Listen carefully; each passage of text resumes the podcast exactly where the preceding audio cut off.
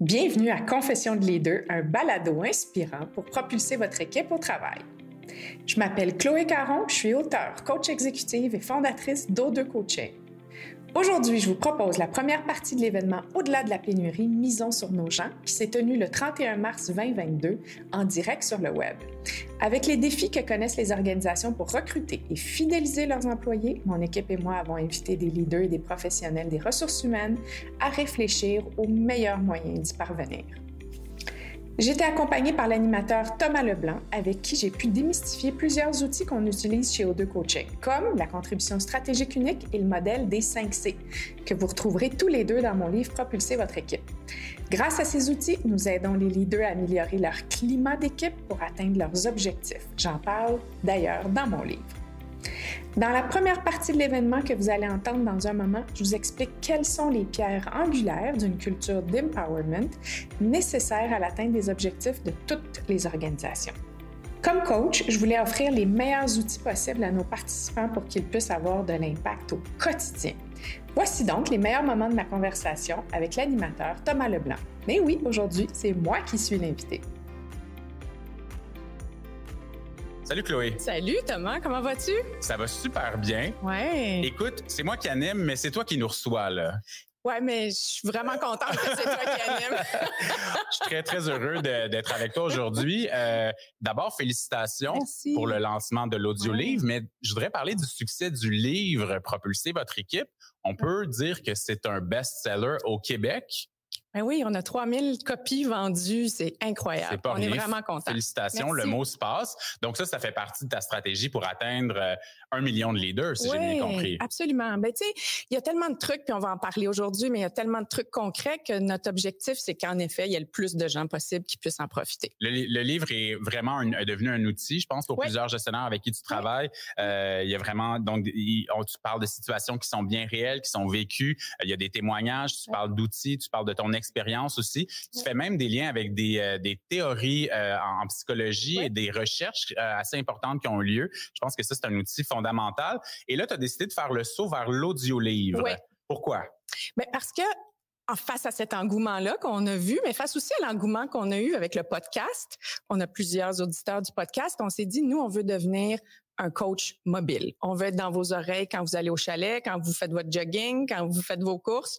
On veut être ce coach mobile-là. Alors voilà, on s'est dit, on le fait en, audio. Écoutez, là, on est dans le premier segment qu'on appelle le segment talk show. Tu es vraiment mon, mon invité. Vois ça comme si je recevais, euh, dans le fond, je reçois une auteure et je vais aborder ton œuvre. Vois ça d'une certaine façon. Euh, et dans ton dans ton livre, que qui est vraiment passionnant, honnêtement, et tu abordes un modèle qui est fondamental chez O2, qui est le modèle des 5 C. Ouais. Moi, je l'ai connu en lisant ton livre, mais j'aimerais qu'on en parle un peu pour que les gens qui, qui, qui le découvrent peut-être avec nous en sachent un peu plus. Donc, les 5 C, ça correspond à différentes notions qui vont du, euh, du coaching, de la culture d'entreprise, la connaissance de soi. Puis, pourquoi, qu'est-ce que ça, qu'est-ce que ça nous dit? Pourquoi tu as mis sur pied ce modèle des 5 C là? Ben, ce modèle-là se veut une invitation à mettre un terme au piège de l'expertise. Euh, C'est quoi le piège de l'expertise? Le piège de l'expertise, c'est chaque fois qu'un leader ou une leader prend une décision, fait un geste qui non seulement aurait pu être fait par quelqu'un dans son équipe, mais aurait Ah, dû être fait par quelqu'un dans son équipe.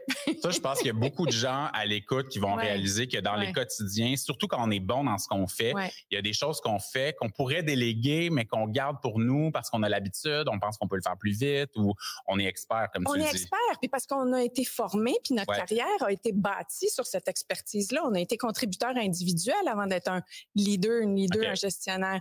Donc, on priorise, quand on tombe dans le piège de l'expertise, on priorise notre expertise au détriment du développement des autres, au détriment de ce que les autres pourraient contribuer. On le fait pas avec mauvaise foi, Non, là. non, Je suis pas en train de dire, hein, c'est juste parce que c'est un réflexe. Donc, je veux qu'on revoie le, le modèle des 5 C euh, à l'écran euh, parce que dans le fond, ce que tu dis, c'est qu'on peut, on peut vraiment créer cette culture d'empowerment là, aider les gens à devenir des leader coach à travers les 5 C. Je vais les nommer la connaissance. euh, ça commence par soi, les conditions gagnantes, le coaching, le contrat d'équipe et la culture d'entreprise. Dans le fond, c'est puis à- dans le livre et l'audio-livre, clairement, tu, tu traces le chemin Ouais. pour y arriver. Puis c'est dans le travail que tu fais. Ouais. Ça, donc ça marche. Ben, absolument. Puis, nous, notre job, c'est d'accompagner, d'équiper, de supporter les gens à être des créateurs d'empowerment. Puis le modèle des 5 C, c'est le chemin pour y arriver. OK. Puis aujourd'hui, vraiment, on va faire le lien entre cet empowerment-là et les réalités vraiment concrètes que les gens vivent quand ils sont, ils veulent recruter, Ouais. retenir des employés. Ça coûte cher, recruter des employés. Une fortune. Euh, donc, il va y avoir des, des, des, des, des trucs et des astuces quand même assez, assez concrètes aujourd'hui. Ouais. Euh, je te disais que c'est une entrevue d'auteur euh, aujourd'hui, donc j'ai sorti quelques citations qui, qui m'ont frappé dans le livre que je trouve vraiment intéressantes. Puis j'espère que ces citations-là, parce que toi, l'inspiration, c'est au cœur de, de ton de ton Oui. de ta démarche. Tu veux inspirer, tu veux que les gens soient inspirés et inspirants. Je vais te par- je vais te lire certaines citations, puis j'aimerais que tu, tu nous en parles davantage. Parfait. Ça marche? Oui.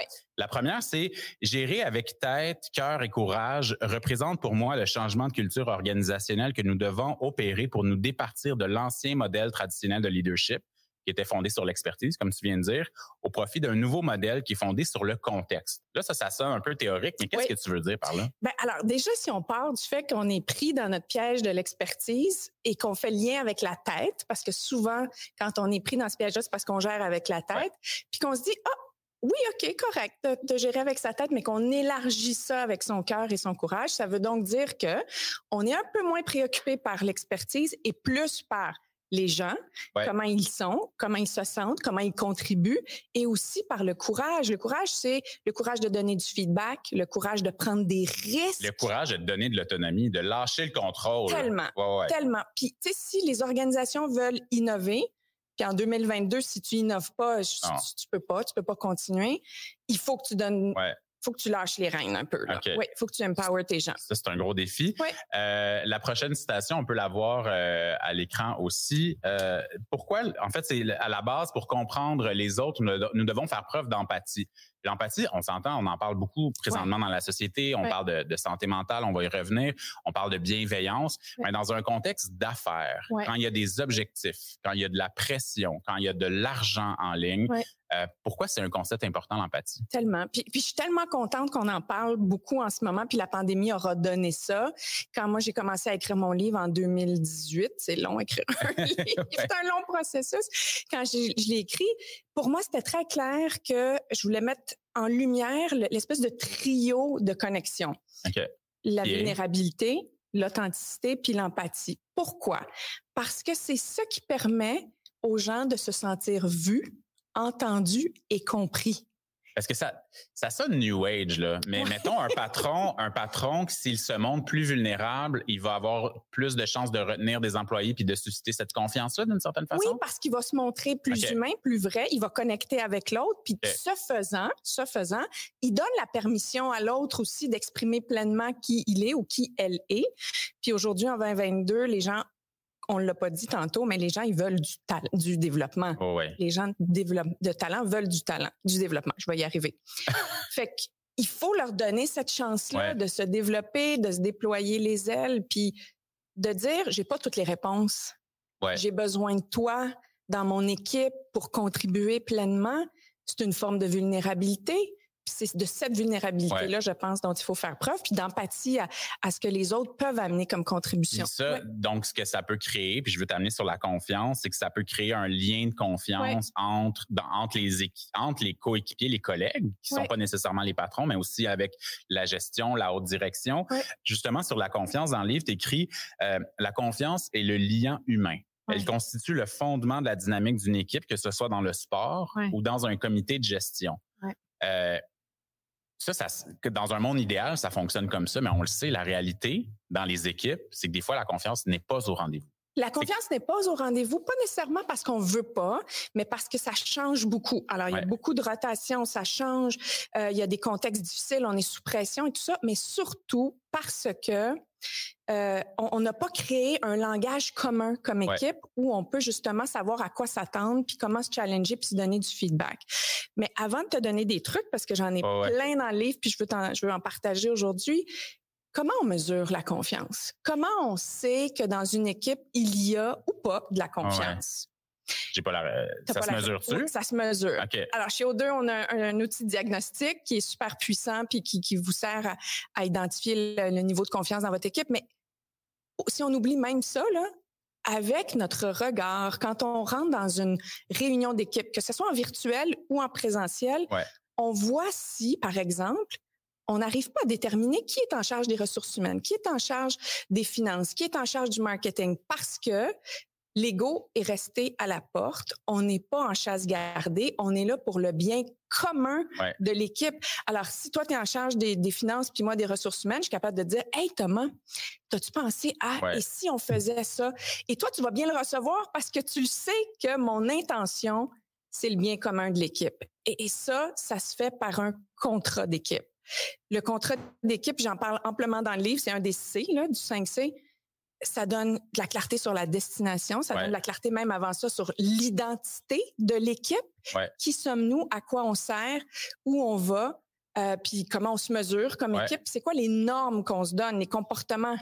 le contrat d'équipe aussi, quand on, quand on intègre une nouvelle équipe, c'est fondamental. C'est fondamental. C'est fondamental. Mais, mais le contrat d'équipe, c'est la permission qu'on se donne de se challenger puis de se dire Hey, on est-tu dans la bonne direction? On est-tu là où on s'est dit qu'on irait?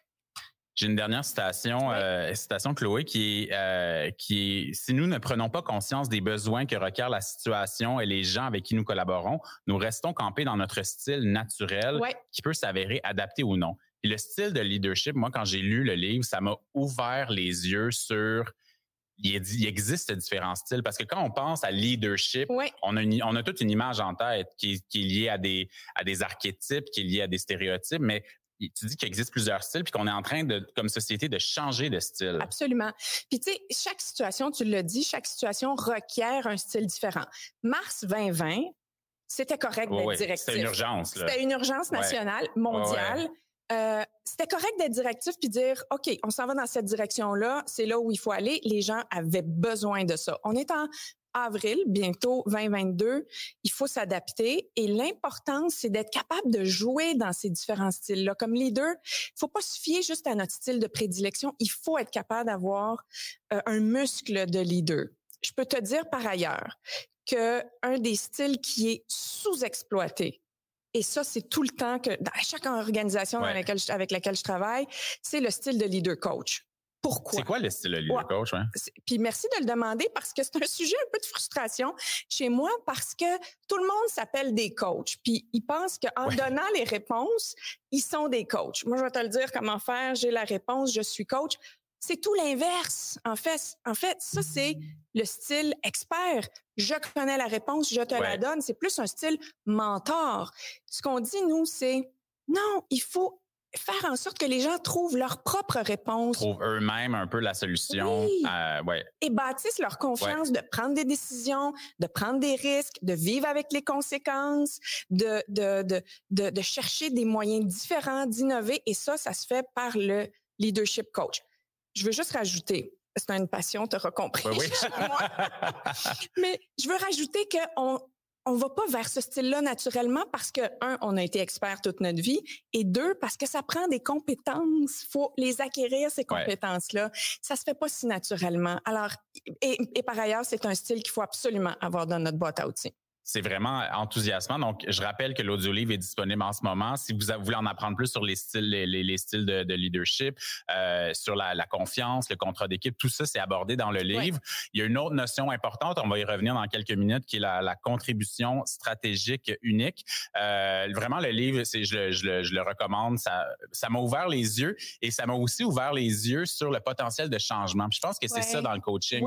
C'est qu'on se dit, on réalise, OK, là, je pourrais m'améliorer là, mais je peux changer. Mais tellement. C'est ça qui est fort. Tellement. Puis des fois, c'est pas des énormes changements, mais ça requiert une conscience, ça requiert une intention. Puis des petits changements peuvent avoir des gros impacts. Et, c'est vraiment, tu as raison de le dire, c'était ça l'invitation du livre, c'était vraiment ça. Super.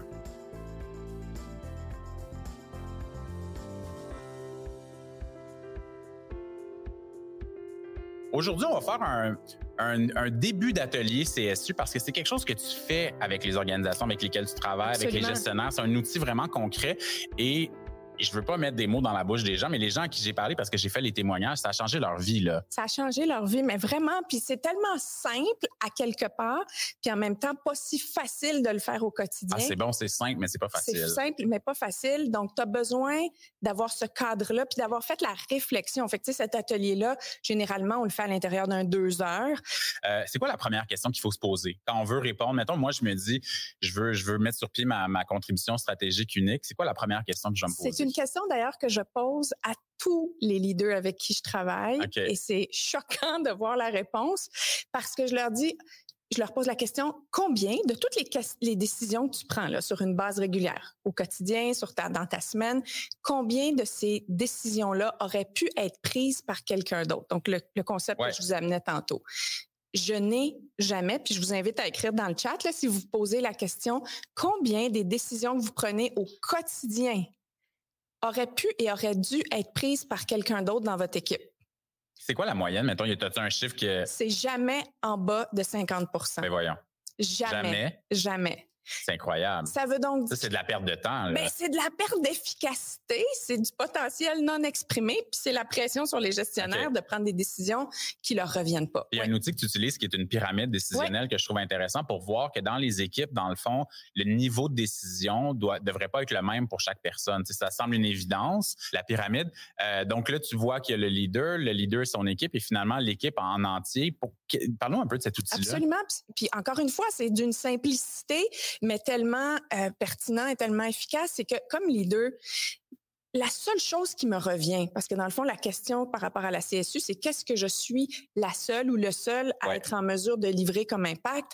Si on retourne à la pyramide, c'est la destination, c'est où on s'en va et pourquoi on s'en va là.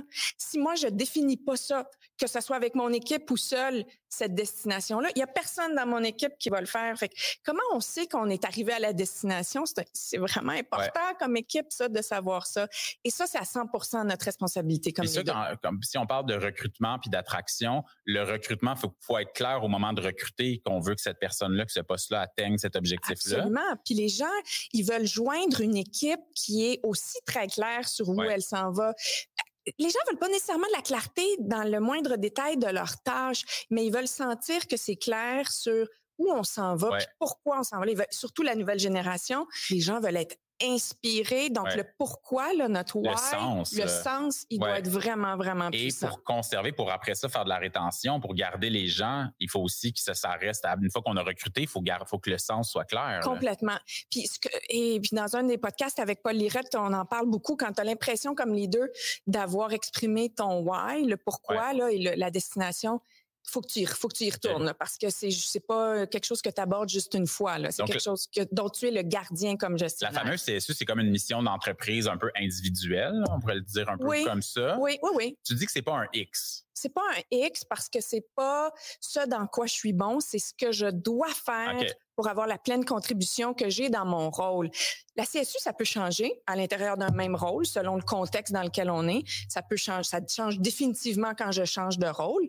Idéalement, j'amène mes talents avec moi dans, cette, dans ça, mais c'est vraiment qu'est-ce qui, dans mon rôle, je dois avoir et que je suis la seule ou le seul à pouvoir faire dans, dans le contexte. C'est vraiment rédigé. Donc, on va voir une, une, euh, une image là, qui donc on peut vraiment écrire. Donc ma CSU est de afin de créer et d'influencer mon équipe. Donc c'est vraiment un, un exercice d'introspection. On parlait des 5 C, là, ça commence par soi, donc ça nous permet de, de, de remplir ça. Euh, comment on s'y prend pour écrire une CSU? C'est comme des grandes questions. Mais je veux juste revenir avant qu'on se lance là-dessus sur la pyramide, parce qu'on a parlé de, du leader qui est en ou de la leader qui est en charge ou qui est responsable, si on veut, de la destination puis du pourquoi. Mais trop souvent, puis c'est pourquoi je vous invite à, à réfléchir à ça, trop souvent, on est pris dans le comment. Dans comment on fait les choses. Alors que nous, c'est de dire, c'est ça la destination. Équipe, c'est à vous de déterminer comment on va s'y rendre. Évidemment, là, ce que je décris là, ça varie selon le niveau dans lequel on est, les équipes, ainsi de suite. Mais l'invitation ici, c'est de dire, comment je fais pour m'élever du comment et que je laisse cette responsabilité-là à mes équipes? Quand on parle de pénurie, on parle aussi de gens qui font, qui portent plusieurs chapeaux, Absolument. qui vont faire, qui vont peut-être avoir trop de tâches, qui vont déborder de leur CSU. Donc c'est stratégique, c'est important pour que l'organisation atteigne ses objectifs, que chaque joueur, joueuse, euh, Et, et, ça permet de dire non. Oui. La CSU devrait être un outil pour dire oui à ce qui compte vraiment et non à ce qui compte pas dans le contexte. Puis c'est facile de se justifier puis dire ah oui, on devrait faire. Ben non.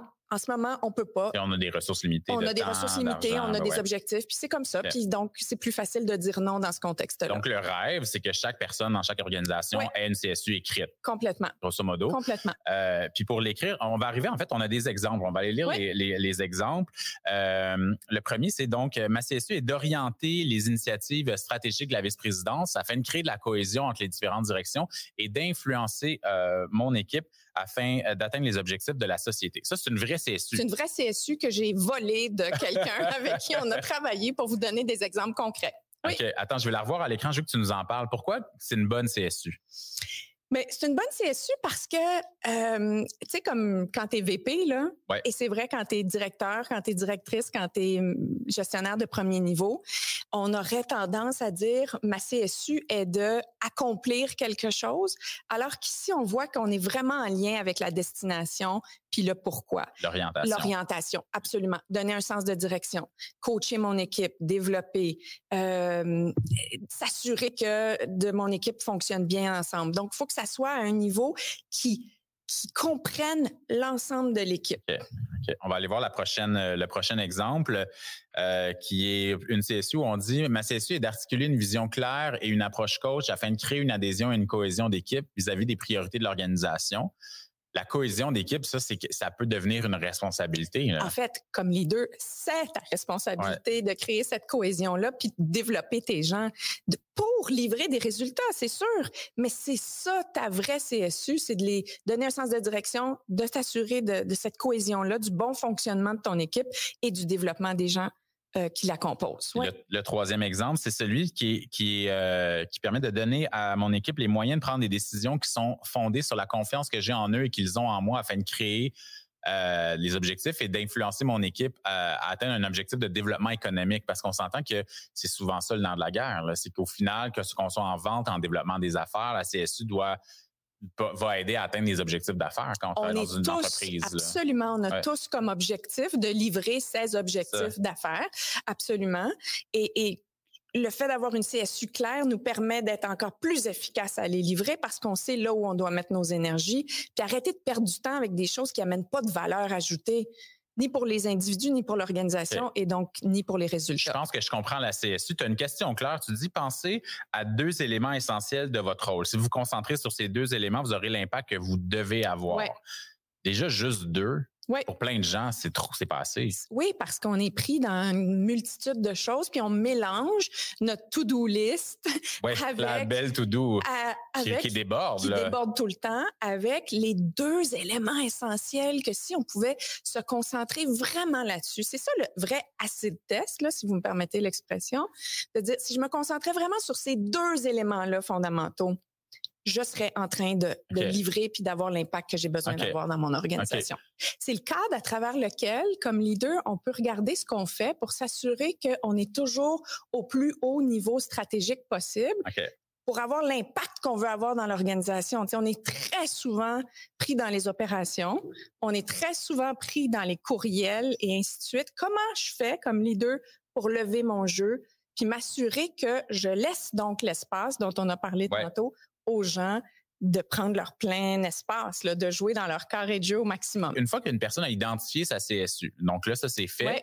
c'est quoi la suite? Quand je te disais que c'est un outil pour dire non, c'est un outil Ouais. pour dire oui, puis c'est un outil pour dire non, ben là, tu regardes ton agenda. Tu regardes comment tu utilises ton temps. Là où tu mets tes, in- ton intention puis ton attention, puis tu fais des choix. Donc, tu vas regarder ton agenda puis tu vas dire, ben ce meeting-là, est-ce que j'ai vraiment besoin d'y être? Est-ce que j'ai besoin d'y être en totalité ou c'est quelqu'un d'autre dans mon équipe qui pourrait être à ce meeting-là? Et si oui, c'est quoi ma contribution stratégique unique que j'ai besoin d'avoir? Est-ce que j'ai besoin de, de répondre à toutes les questions opérationnelles ou dans le fond, je peux être là pour une prise de décision sur le sens de direction, par exemple? Mais là, on fait ça là, sur tous les éléments de notre agenda, puis on libère généralement à peu près un tiers pour cent Wow. de notre temps. Ah, wow. Et là, on peut bloquer ce temps-là parce que là, on se dit, oui, mais qu'est-ce que je vais faire pendant... Inquiétez-vous pas, vous allez trouver quoi faire. Vous allez vous concentrer sur votre CSU. Vous allez, ça va devenir du temps CSU. Mais ça, pour que ça marche, ça prend une culture d'entreprise qui, qui, qui, qui, qui priorise. L'idéal, c'est quand de haut en bas, on fonctionne comme ça. Mais c'est pas vrai que c'est tout le temps comme ça. Nous, on est souvent dans beaucoup d'organisations où on a le privilège d'accompagner les présidents, les VP, les directeurs et tout ça. Mais même dans des organisations où c'est pas comme ça, comme individu, on peut le faire. C'est sûr que ça requiert un petit peu plus de, de, de, de motivation puis de d'être capable de convaincre les autres autour de nous, mais ça s'exprime, ça se communique, de dire j'aimerais ça être là, mais je pense pas que c'est la meilleure utilisation de mon temps pour nous permettre d'atteindre les objectifs qu'on s'était fixés. Donc je me concentre là-dessus. Es-tu ok avec ça? Si la culture d'entreprise ne permet pas à des gestionnaires et même à des, à des employés d'être alignés sur leur CSU, c'est comme un coup d'épée dans l'eau. Fait Pourquoi c'est une dimension qui est fondamentale, la culture d'entreprise? Et puis en même temps, le mot culture d'entreprise, ça veut rien dire à quelque part dans le sens. Non, non, mais dans le sens où c'est tellement vaste que on, on, ça nous on peut rendre ça dépersonnalisé, mais à la fin de la journée, la culture d'entreprise, c'est quoi? Ben c'est l'état d'esprit dans lequel on évolue, puis c'est les valeurs. C'est les valeurs.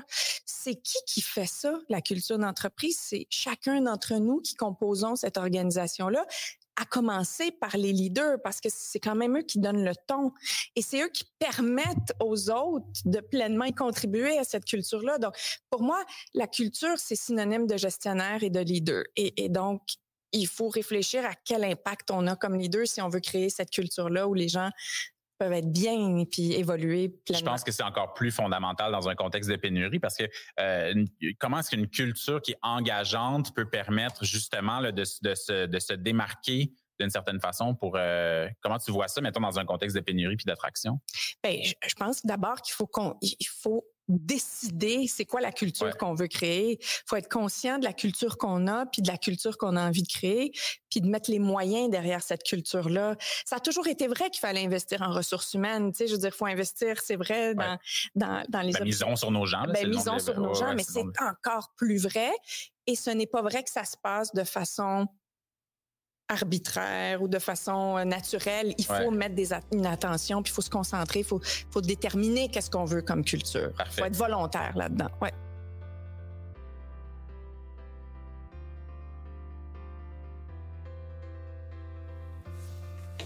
C'était donc la première partie de l'événement Au-delà de la pénurie misant sur nos gens, présenté par O2 Coaching en collaboration avec Faskin et Formation Infopresse.